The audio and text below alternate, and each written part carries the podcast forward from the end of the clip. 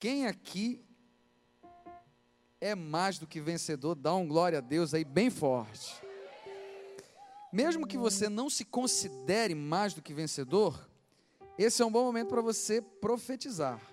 Olha aí para duas ou três pessoas que estão perto de você e diga assim: Eu tenho certeza que você é mais do que vencedor. Fala isso para ele.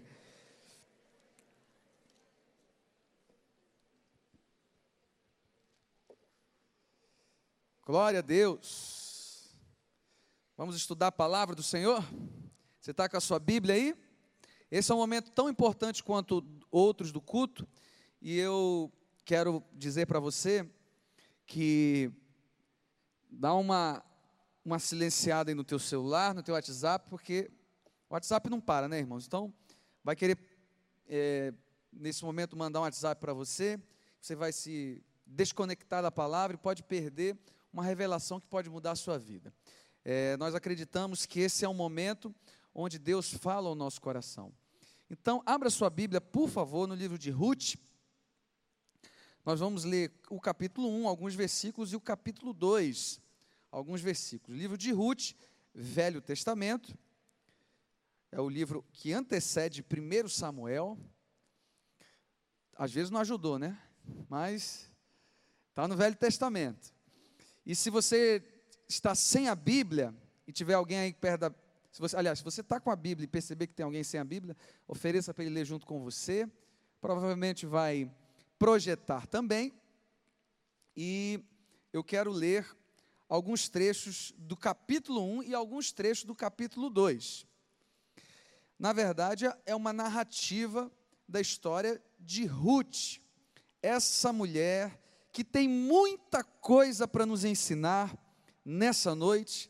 Fique atento, porque essa mulher é um exemplo de alguém que foi mais que vencedor. Quem achou aí, diga amém. Diz assim a palavra do Senhor. Aliás, antes de eu ler, vale a pena ressaltar que Ruth, ela está num período que não tinha reis e o, eram os juízes que estavam julgando. Então, é um período onde não existia uma liderança firmada. E é, e é nessa, nessa história que a gente vai extrair princípios maravilhosos para a nossa vida. Ruth capítulo 1, versículo 1 em diante diz assim: Na época dos juízes, houve fome na terra. Um homem de Belém de Judá, com a mulher e dois filhos, foi viver por algum tempo nas terras de Moabe. Qual, qual é a terra, irmão? Moabe, grave isso aí. O homem chamava-se Elimeleque, sua mulher Noemi, e seus dois filhos Malom e Quilion. Eram efrateus de Belém de Judá. Chegaram a Moabe e lá ficaram. Morreu Elimeleque, marido de Noemi, e ela ficou sozinha com seus dois filhos. Eles desculpa, é, e eles ficaram, me perdi aqui, eu estou no versículo, eles casaram com suas mulheres, uma chamada Orfa e a outra Ruth, depois de terem morado lá por quase dez anos, morreram também Malom e Quilion, e Noemi ficou sozinha, sem os seus dois filhos e sem o seu marido. Quando Noemi sou, soube em Moabe que o Senhor viera em auxílio do seu povo, dando-lhe alimento, decidiu voltar com suas duas noras para a sua terra. Assim, ela, com as duas noras, partiu do lugar onde ela tinha morado.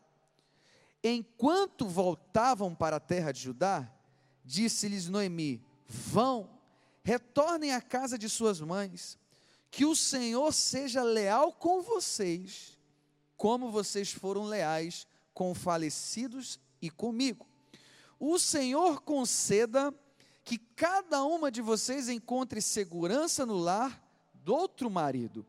Então deu-lhes beijo de despedida, mas elas começaram a chorar alto e lhe disseram: Não, voltaremos com você para junto do seu povo. Disse, porém, Noemi: Voltem, minhas filhas, porque viriam comigo Poderia eu ainda ter filhos que viessem a ser seus maridos?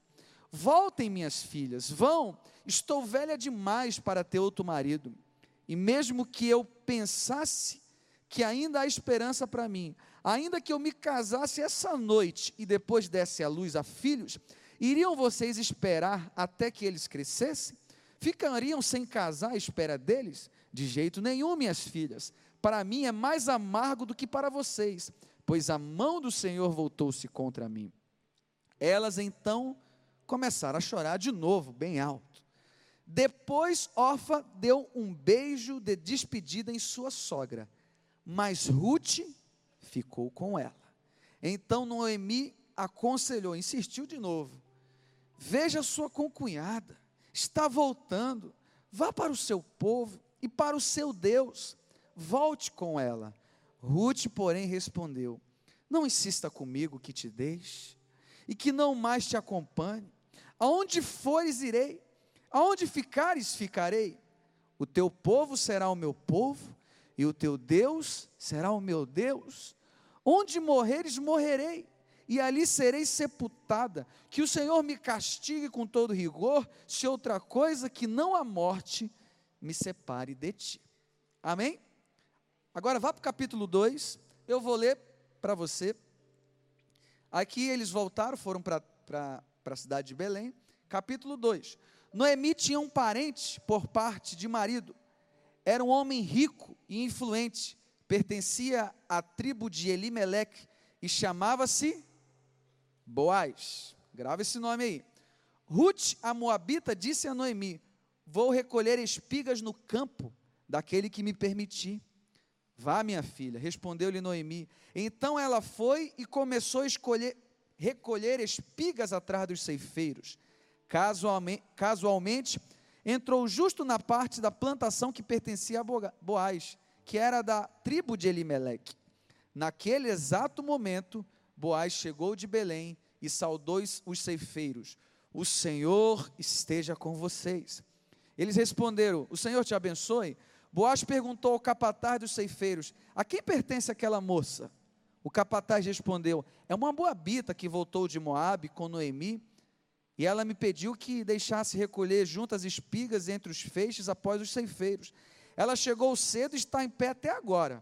Só sentou-se um pouco no abrigo. Disse então Boaz a Ruth: Ouça bem, minha filha, não vá colher noutra lavoura, nem se afaste daqui Fique com minhas servas, preste atenção onde os homens estão ceifando e vá atrás das moças que vão colher. Darei ordem aos rapazes para que não lhe para que não toquem em você. Quando tiver sede, beba a água dos potes que os rapazes encherem. Ela inclinou-se prostrada com o rosto em terra e exclamou: Porque achei favor aos teus olhos ao ponto de o Senhor se importar comigo, uma estrangeira? Boaz respondeu: Contaram-me tudo que você tem feito por sua sogra. Depois que você perdeu seu marido, como deixou seu pai, sua mãe, sua terra natal para viver com um povo que você não conhecia. Que o Senhor retribua a você o que você tem feito. Que seja ricamente recompensada pelo Senhor, o Deus de Israel, sobre cujas asas você veio buscar refúgio. E disse ela: Continue ser bem acolhida, meu Senhor. O Senhor me deu ânimo e encorajou a sua serva. E se eu sequer sou uma de suas servas. Na hora da refeição, Boaz lhe disse: Venha cá, pegue um pedaço de pão e molhe no trigo. Versículo 16, aliás, versículo 15.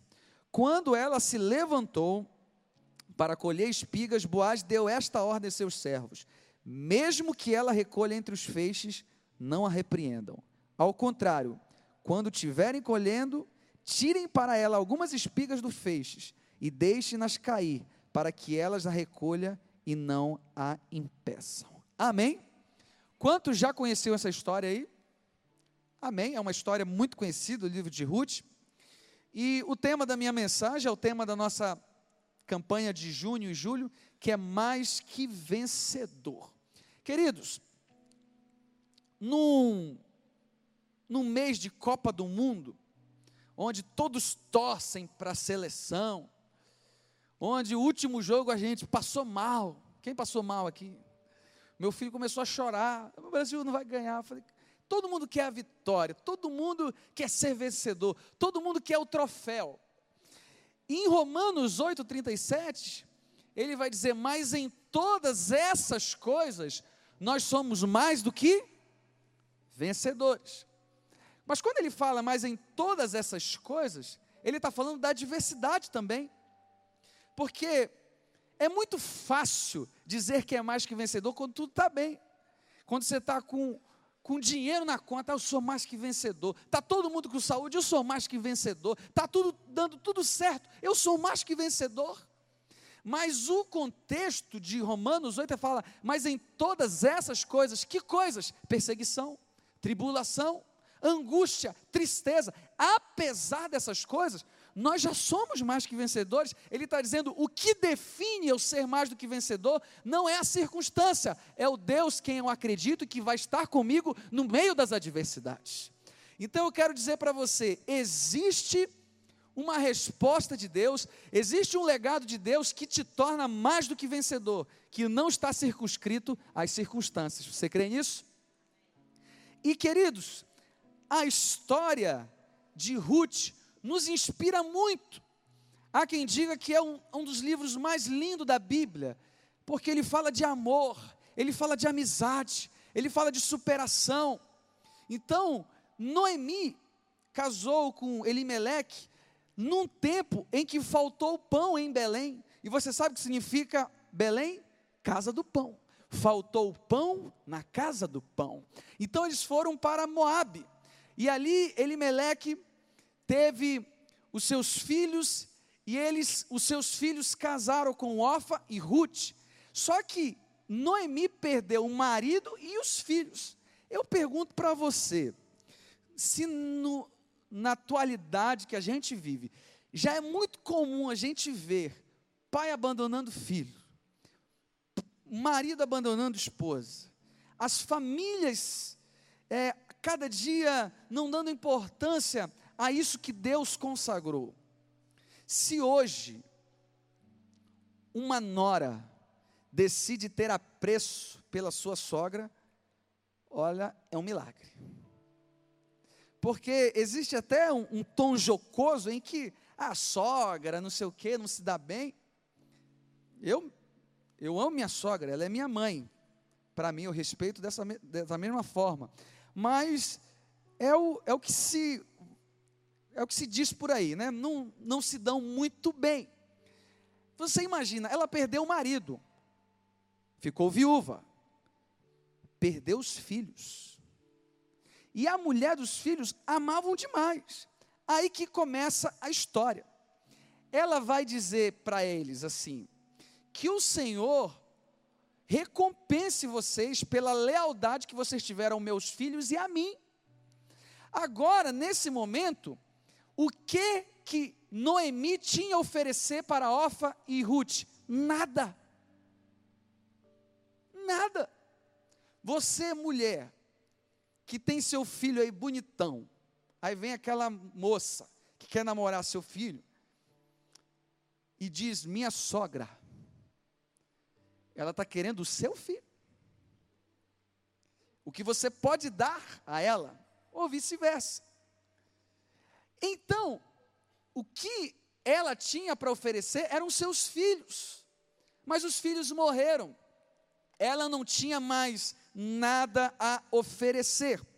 Aí você imagina a situação: as filhas de dos seus filhos de Noemi eram de Moabe, não eram do povo de Deus, eram gentios, não era da, da, da tribo de Israel. Então a, a Noemi vai dizer o que? Olha, eu estou viúva, eu fiquei sabendo que lá na minha terra Deus se lembrou e o negócio melhorou por lá. Eu vou voltar. Sabe o que vocês fazem? Vocês estão liberadas. Vocês não precisam ficar comigo. Olha só, a minha idade. Eu não tenho nada para oferecer a vocês. A Bíblia fala que elas começaram a chorar em voz alta. Você imagina? Essa mulher era muito boa, era maravilhosa, porque as noras disseram: não, nós vamos ficar com você. Aí ela começa a dizer: olha só, eu já sou de idade. Se eu casasse hoje e tivesse filhos, vocês não iam esperar eles crescer para casar com ele. Ela estava dizendo assim: Olha, eu não posso dar mais nada para vocês. E elas continuaram chorando. Mas teve um momento que Ofa disse assim: Olha, realmente, os argumentos que você está me colocando são lógicos. Deu um beijinho, estou partindo. Vou servir o meu Deus, vou seguir minha vida. Que não tem problema nenhum em fazer isso. Eu acho até que era algo muito óbvio.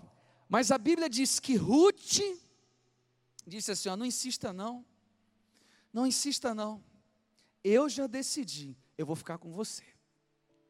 E no mundo que a gente vive, querido, onde os laços entre as famílias estão se desfazendo, uma amizade, um amor de uma nora por, por uma sogra, é no mínimo inspirativo para as nossas famílias. E se você deseja ser uma pessoa mais que vencedor, mais que vencedora, eu quero enumerar alguns princípios baseados na vida de Ruth. E o primeiro, pratique o princípio da lealdade. Preste atenção, Ruth era de Moabe, e ela disse assim: Aonde você for, eu irei. O seu Deus será o meu Deus. Houve o que? Uma conversão. Aonde você está aqui, no, no, no, capítulo 1, do versículo 16 em diante, o teu povo será o meu povo, aonde morreres, eu morrerei. Ou seja, a gente vai ver aqui um princípio de lealdade. Há quem diga, o que, que é lealdade? No mundo que a gente vive, ah, ninguém, todo mundo passou para trás. Lealdade, o que, que é isso? A história de Ruth nos inspira. Porque eu quero dizer uma coisa para você. Eu, enquanto eu estava estudando essa mensagem, Deus me deu algumas frases e uma delas é essa aqui. A lealdade a Deus, ela não contempla condições, nem favorecimentos, e sim amor. Porque hoje a gente vive num mundo de contrapartida. Eu pergunto para você, o que que Ruth, aliás, o que que Noemi tinha para oferecer para Ruth? Nada. Ela estava viúva, passando necessidade e voltando para sua terra com fome porque não tinha mais nada. E ela disse assim: Eu vou estar com você. E eu quero dizer para você, querido, você quer ser mais que vencedor? Você quer vencer na vida? Quando eu falo vencer na vida, eu não falo só ter sucesso financeiro, porque quando a gente fala vencer na vida, as pessoas pensam logo em somente ter dinheiro. Isso é fundamental, porém não essencial. Você quer ser uma pessoa vencedora? Pratique o princípio da lealdade. A lealdade a quem? A Deus. Porque muitas vezes nós colocamos condições para servir a Deus. Deus, se o Senhor não fizer isso, eu não me agrado. Se o Senhor não é, cumprir aquilo que eu tanto quero, mas eu tanto quero, olha, eu não vou poder te servir. Às vezes a gente põe Deus a gente só vai ser leal a Deus, fiel a Ele, se houver uma contrapartida baseado, muitas vezes, na nossa meninice. E Ruth é um exemplo de lealdade. O seu filho não está mais comigo, mas eu vou estar com você. Nós precisamos praticar a lealdade a Deus, lealdade à família. No livro de 1 Timóteo, capítulo 5, versículo 8, vai dizer: Aquele que não cuida nem dos seus, negou a fé e é pior do que o incrédulo. A história de Ruth nos traz um espírito para nós refletirmos sobre os nossos laços de família. Eu pergunto para você, como têm sido os seus laços com seus familiares? Existe lealdade ou existe mentira? Ou existe falsidade. E se você for analisar, essa é uma história de crise familiar, porque Noemi era órfã, tinha problemas financeiros, estava passando por um momento de depressão. E eu pergunto para você: isso existe entre as famílias? Existem. A atitude de Ruth foi uma atitude de amor. E eu sempre digo, essa frase não é minha, mas eu sempre falo: quem ama se doa, quem ama serve. Quem serve se compromete, e quem se compromete se sacrifica. Ruth decidiu se sacrificar por Noemi pela sua sogra. Lealdade à família. Você é leal aos seus filhos. Você é leal ao seu marido? Você é leal à sua esposa? À sua família? Aquilo que Deus te presenteou? Porque a família é uma instituição sagrada que a cada dia o sistema desse mundo, o Deus desse século com D minúsculo, tem cegado o entendimento dos incrédulos para que não lhe resplandeça a luz do Evangelho, e as pessoas têm perdido o, a, a essência da palavra família. Você quer ser mais do que vencedor? Deus está falando para você: pratique a lealdade à sua família, seja leal a Deus. E a gente vem para um culto da resposta dizendo: Senhor, me dá uma resposta, enquanto Ele está dizendo: seja você a resposta.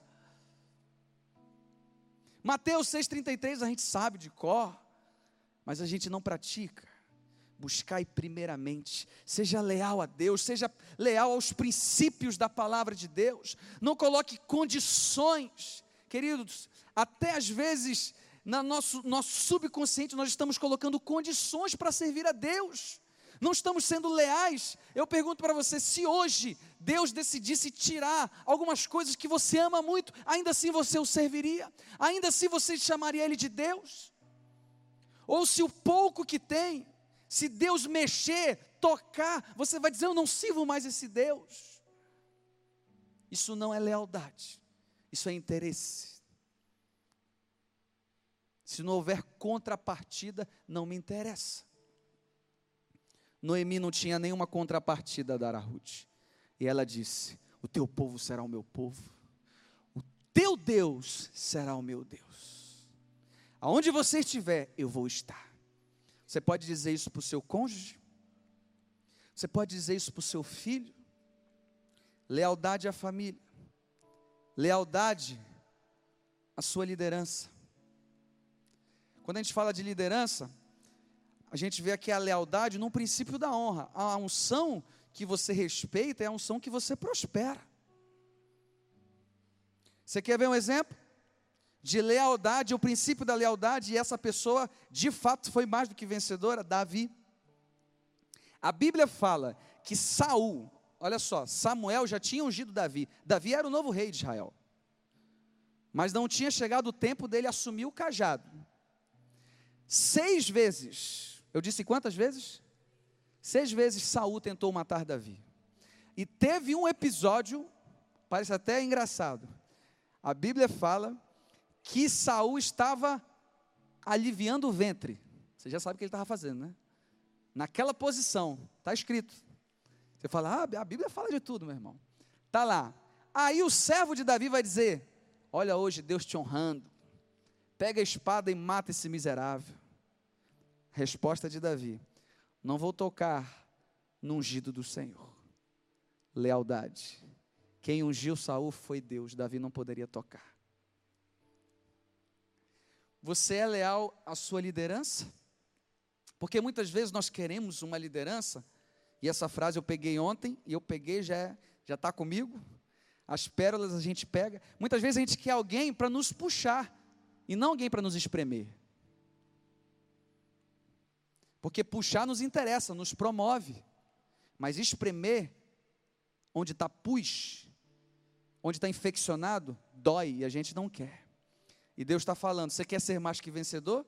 Pratique o princípio da lealdade na sua família, com Deus, com a sua liderança. Quantos estão entendendo? Diga amém. Vale a pena repetir. Quantos aqui querem ser mais do que vencedor? Diga amém. E o que eu acho interessante nessa história é que Ruth, ela é quase que convencida. Olha, não, Noemi fala para ela: por favor, eu não te quero comigo. Não vai ser legal você ficar comigo. Eu, tô, eu tô pobre, eu tô em depressão. Sabe o que eu aprendo aqui, querido? Lealdade exige identidade e convicção do que quer, pois vão aparecer motivos óbvios para você não ser leal. No seu casamento, vão aparecer motivos óbvios para você não ser leal. Ah, tão chata essa mulher. Chega em casa, ela briga comigo. Ah, é óbvio. É óbvio, para que eu ficar com ela? Vão aparecer motivos óbvios, óbvios, para que de repente você desonre a sua liderança. Ou talvez motivos que até hoje você não entenda. E fala assim: Deus, por que isso está acontecendo comigo?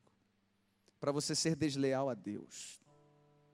Não existe pessoas mais do que vencedoras que não entre pela rota da lealdade. Ruth é um exemplo. Pratique o princípio da lealdade. Se você deseja ser mais do que vencedor, número dois, grave isso. Mesmo diante das lutas, não se vitimize. Vá à luta. Sempre haverá um novo amanhecer. Amém? Eu vou repetir, mesmo diante das adversidades, não se vitimize. Vá à luta. Sempre haverá um novo amanhecer. Você recebe essa palavra? No capítulo 2, o que aconteceu? Noemi falou assim: tudo bem, você quer vir comigo, então vamos. Ela voltou. No que ela voltou, voltou envergonhada. Ela falou assim: Deus poderia mudar o meu nome, podia ser Mara, porque Ele tornou a minha vida amarga. Está lá, Noemi voltou envergonhada, porque foi de mão cheia e voltou de mão vazia. Que situação de depressão. Já pensou? Você sai de um lugar bem, vai para uma terra, lá você morre todo mundo, você fica na miséria, aí você volta. Você volta como? De cabeça erguida? Não, você volta com vergonha. Foi assim que Noemi voltou. E quem está com ela? Quem está com ela? Quem está com Noemi, irmãos? Ruth. Ruth está lá. O que, que Ruth faz? No meio desse caos, no capítulo 2, no versículo 2, diz assim: Vou recolher espigas no campo daquele que me permitir. Sabe o que eu vou fazer? Ó? Vou arregaçar as mangas e vou trabalhar. É o que eu, eu falei para você, mesmo diante das, das lutas, não se vitimize, porque Ruth poderia dizer: Meu Deus, que situação difícil, eu vim para cá, eu sou uma coitadinha. Queridos, isso não muda nada. Quando o apóstolo Paulo vai dizer, não que eu tenha alcançado, mas uma coisa eu faço, esquecendo-me das coisas que ficaram para trás, prossigo para o alvo. Porque muitas vezes, queridos, eu sei que existem dores, eu sei que existem dificuldades, eu tenho exemplos é, na pele que eu sinto isso. Até hoje eu não entendo, eu não entendo porque Deus decidiu levar minha sobrinha de 5 anos de idade, idade do meu filho. E eu fico perguntando, Deus, por que até hoje eu não entendi? Eu não entendi, eu falei eu dá força ao meu irmão, dá força à minha cunhada. Mas, queridos, se vitimizar não muda a nossa história. A gente entra num, num processo de depressão, e Ruth tinha motivos para isso, mas ela disse assim: vou trabalhar. Noemi está lá, viúva, não tem um centavo. O que, que eu vou fazer? Eu vou à luta. Deixa eu explicar para você um contexto. Existia uma lei que o próprio Deus criou que os agricultores não poderiam colher das extremidades da plantação, porque essas extremidades eram reservadas aos povos necessitados. Então, nas extremidades da plantação, quem é que ia lá colher? Os pobres e as pessoas que passavam necessidade. Então, a atitude de Ruth foi uma atitude de humildade. Falou assim: eu vou trabalhar, eu vou colher espigas daqueles que permitirem. Então, eu vou à luta eu vou meter bronca. Ah, meus queridos, eu quero dizer para você: ah, mas a situação está difícil. Confie no seu Deus e vá à luta. Trabalhe, se motive, creia que Deus está com você e que nem tudo está perdido, existe um novo amanhecer. E esse espírito tomou conta de Ruth, ela falou assim: é ruim que eu vou ficar parado. Noemi está aqui praticamente dependendo de mim, eu vou é trabalhar. Ela poderia lamentar, mas ela foi à luta. E ela foi humilde. A Bíblia diz que Deus resiste ao soberbo, mas dá graça ao humilde. Se a gente fosse colocar no dia de hoje, sabe que Ruth foi fazer? Foi meio que mendigar. Olha, quem deixar eu pegar, eu vou pegar. E eu vou trabalhar. E ela fez ali com toda a sua força, com toda a diligência. E no versículo 4, olha só, querido, pega essa revelação para a sua vida. No versículo 4 vai dizer: naquele exato momento que ela chegou lá para colher as espigas, Boaz chegou de Belém e saudou os ceifeiros. Olha só, ela foi colher na plantação de Boaz. Quem era Boaz?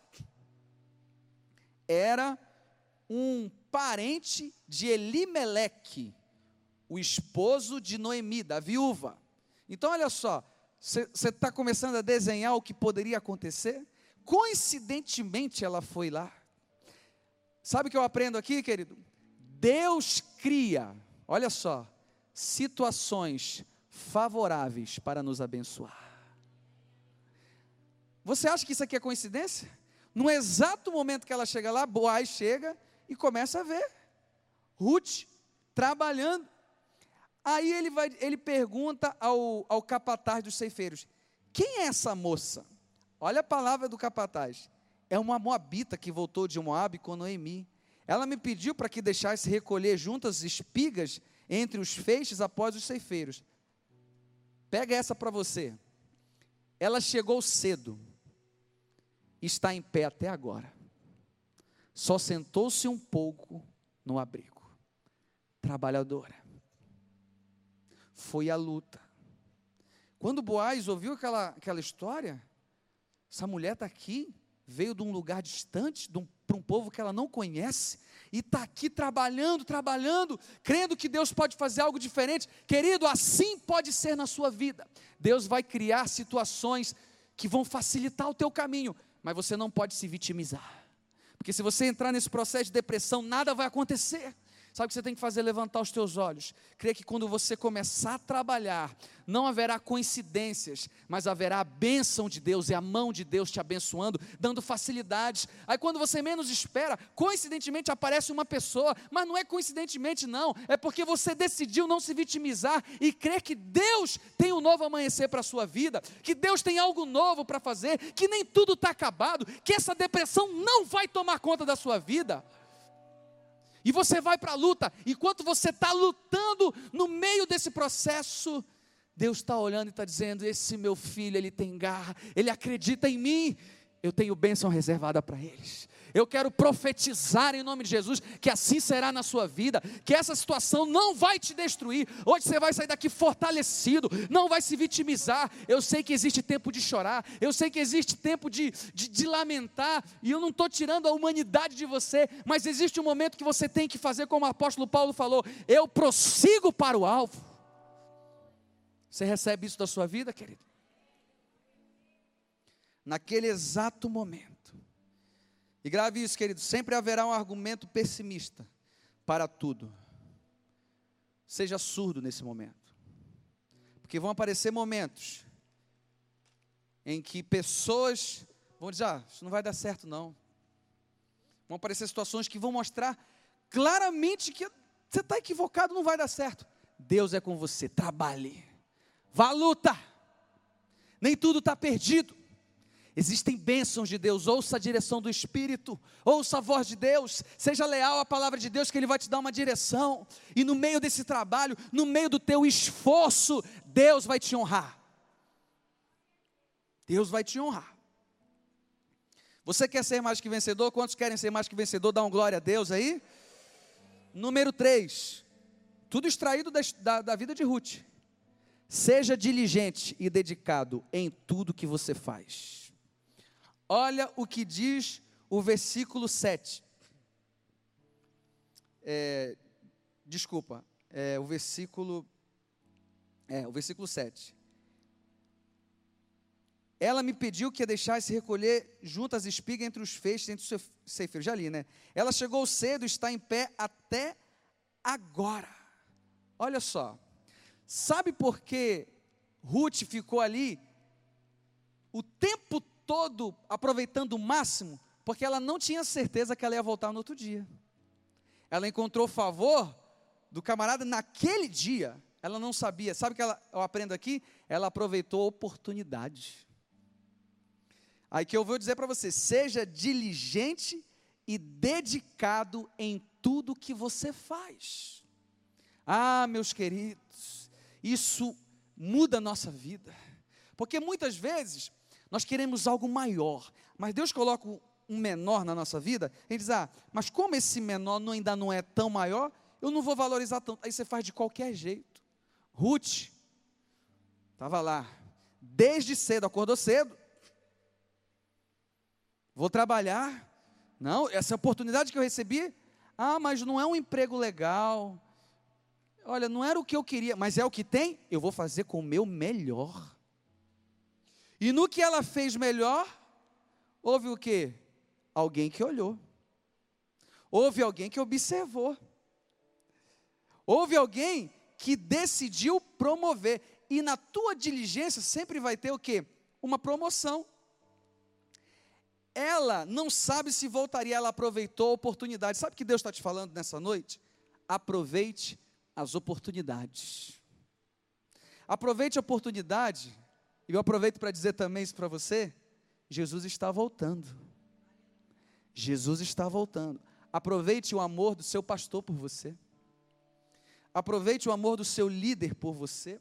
Aproveite a igreja que te ama. Aproveite essa oportunidade. Nós não sabemos o dia de amanhã.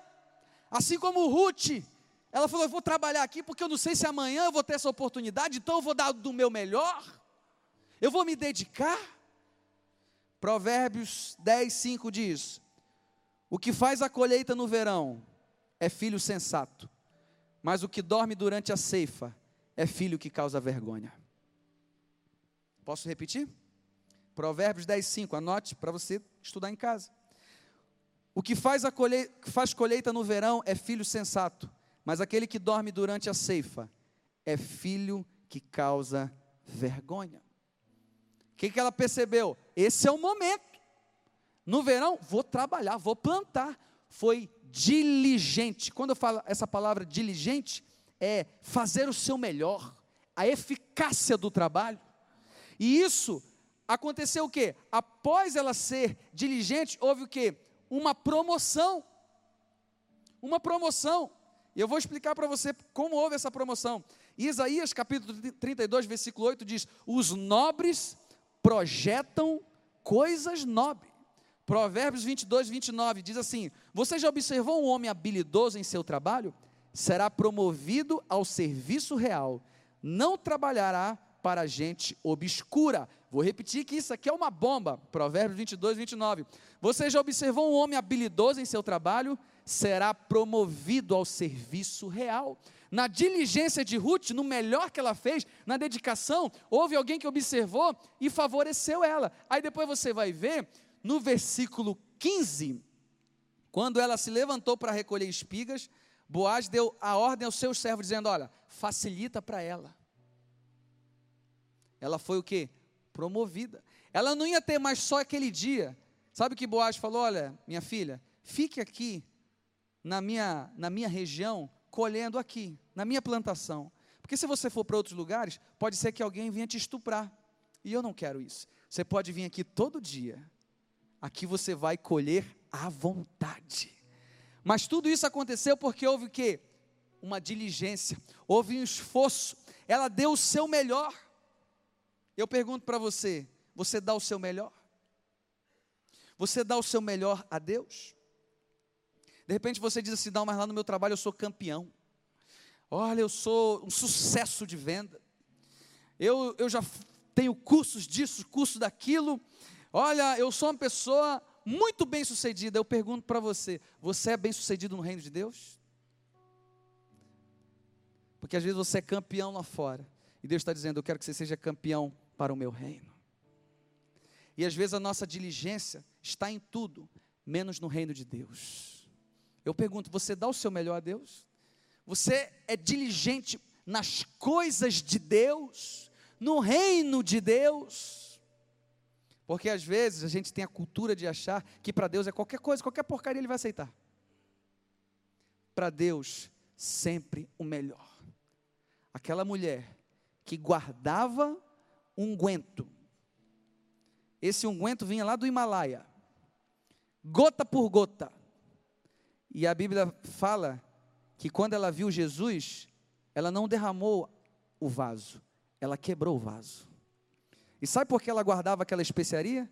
Para o dia mais importante da vida dela. Qual é o dia mais importante para a mulher? Qual é o dia mais importante para a mulher? É o dia do casamento, irmãs. Tem irmã que, que não está casada aqui? Quem não é casada aqui? Receba a unção do casamento logo aí na sua vida. Ela guardou para o dia mais importante da vida dela, o casamento. Mas quando ela viu Jesus, ela diz: Eu encontrei algo que é maior do que tudo isso aqui. Ela quebrou o vaso, ela deu o seu melhor. Você dá o seu melhor a Deus, ou qualquer coisa é uma desculpa para não servir a Deus. Ela foi promovida, houve um ciclo na sua vida que mudou. Deus faz assim, querido. Deus faz assim. Talvez você olhe para essa igreja, as igrejas atitudes, você fala, ah, pastor Josué, admiro esse homem. Mas essa igreja começou com 27 pessoas numa escola municipal. A gente quer o glamour, mas a gente não quer o sacrifício. E Deus vai trabalhando em ciclos na nossa vida. Ah, Senhor, eu quero as coisas grandes, as coisas maravilhosas. Seja diligente nessa pequena. Ah, eu quero ser um missionário que vai impactar a nação. Seja missionário na sua célula. Ah, eu quero ser uma pessoa que vai ser um conferencista. Então pregue bem para três pessoas. Seja diligente no pouco, porque Deus vai te dar um raio de influência maior. É o que a parábola dos talentos vai dizer. A um ele entregou um, a outra ele entregou dois, a outra ele entregou cinco. O que entregou cinco produziu mais cinco. O que fez dois produziu mais dois. E o que tinha um, ah, é só umzinho, não vale de nada, enterrou. Foi o servo mau, infiel até o que tu tem será tirado. Deus está falando para você, seja diligente. Ruth foi diligente. Quando você recebe essa palavra? E sabe o que eu acho uma, algo que me chama a atenção? Ruth tinha caráter. E a reputação era uma consequência. Quando Boaz fala para ela assim: Eu já sei da sua história. Eu sei que você veio de uma terra estrangeira, veio apoiar a tua sogra e você está trabalhando duro aqui. Eu já sei. Que o Senhor te recompense tudo que você tem feito. Falaram coisas boas dela. Falam coisas boas de você?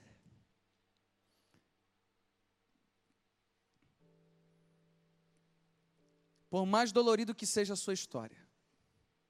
Sabe o que Deus está te falando hoje?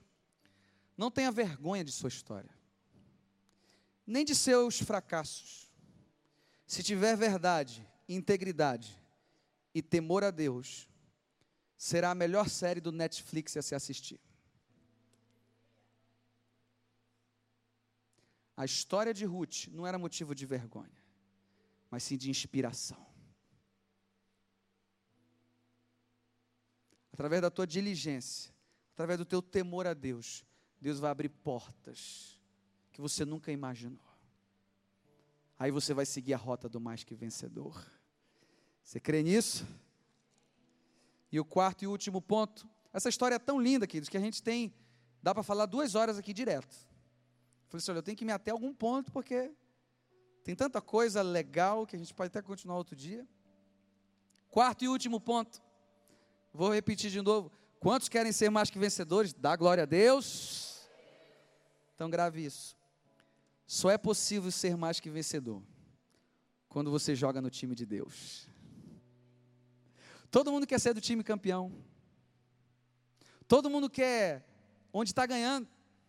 Às vezes eu, as pessoas perguntam para mim, qual time que você torce? Eu falo, eu torço para o Barcelona.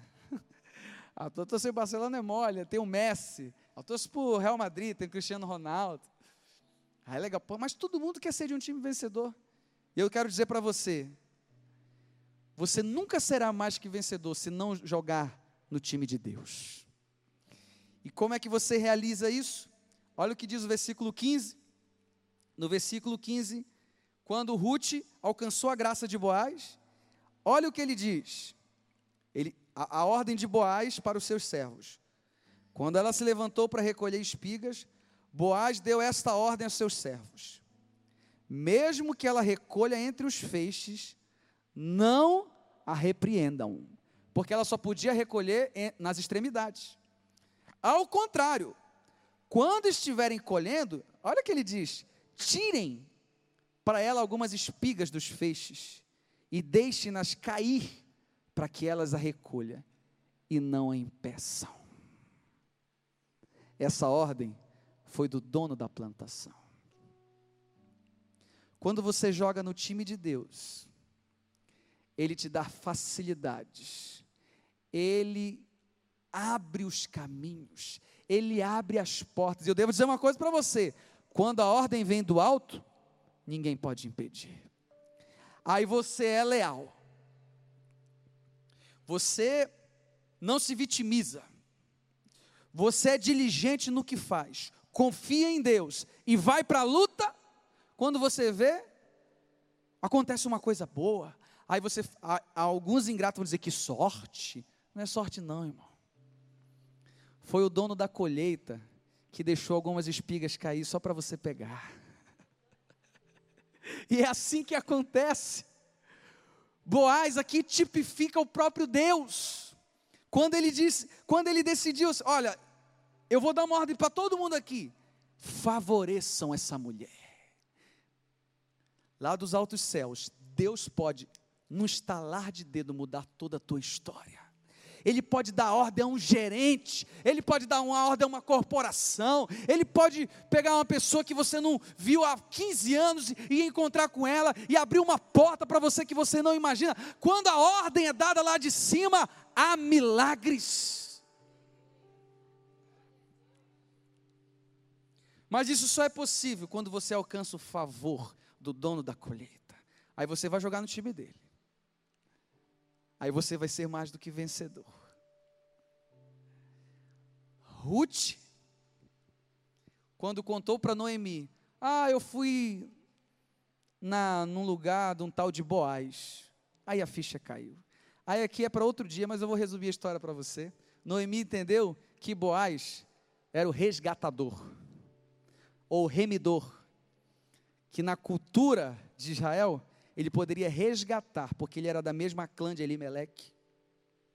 E o final da história, ele foi o resgatador de Ruth, pagou toda a dívida de Noemi e de Ruth, casou-se com ela, e dela, do casamento de Boaz e Ruth, gerou um homem chamado Obed, e Obed gerou a Jessé, e Jessé gerou Davi. E Davi gerou Jesus. De uma mulher, onde a história, o destino era o fracasso. Através dela veio a descendência de Jesus. E Boaz tipifica o próprio Deus que pagou o preço na cruz do Calvário de toda a nossa dívida e nos resgatou do, império das trevas. Ah, queridos, Deus tem vitórias para você, você crê nisso? Deus tem vitórias para você, você crê nisso? Só alguns estão acreditando, eu vou repetir. Deus tem vitórias para você. Você vai ser mais do que vencedor. A lealdade vai entrar no teu coração.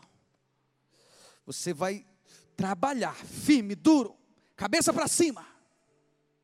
Deus está com você. Eleva os meus olhos para o monte de onde virá o meu socorro. O meu socorro vem do Senhor que fez os céus e a terra. Olha para frente. Seja diligente, seja dedicado. Creia em Deus. Que uma hora ou outra, o dono da plantação vai jogar umas coisas assim para você e você vai dizer: que milagre! Você alcançou o favor dele. Você cumpriu as etapas da sua vida. E a vontade de Deus é boa, perfeita e agradável.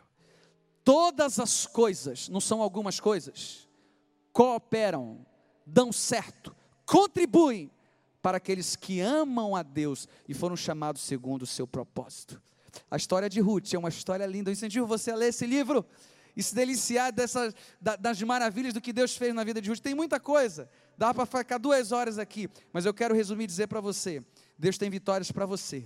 Deus tem vitórias para sua família, Deus tem vitórias no seu ministério, no seu trabalho. Se apegue a Deus, que você vai ver o que você nunca viu.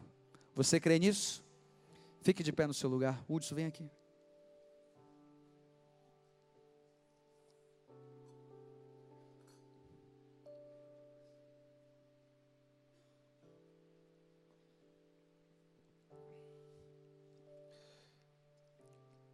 Você ouviu essa palavra, gerou fé no teu coração.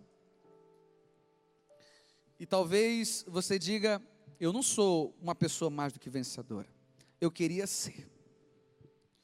Mas a lealdade não anda comigo. Tem conserto. Deus não é um Deus carrasco. Muito por ao contrário. Ele é um Deus de amor. Mas quem ama, fala a verdade. Quem ama, repreende. Quem ama, disciplina. Por amor. E Deus está dizendo para você: você quer ser mais que vencedor? Siga a rota da lealdade. A lealdade vai ser teu irmão agora. Vai ser um membro do teu corpo. Você vai ser leal a Deus, a palavra, a sua família. Ah, mas é tanta briga. Ah, mas ela não ajuda. Faça a sua parte. Faça a sua parte. Deus está falando para você, faça a sua parte. Seja fiel à sua liderança. Vá para a luta. Dê o seu melhor. Nem tudo acabou. Ah, disseram que não tem mais jeito. Quem foi quem, quem, quem deu autoridade para essa pessoa dizer que não tem mais jeito? A última palavra na tua vida vem de Deus. E você decide mudar a tua história. Quantos querem hoje virar uma chave na sua vida, no seu ministério? Eu quero te convidar a vir aqui no altar do Senhor. Nós vamos encerrar orando aqui no altar do Senhor. Sai do teu lugar.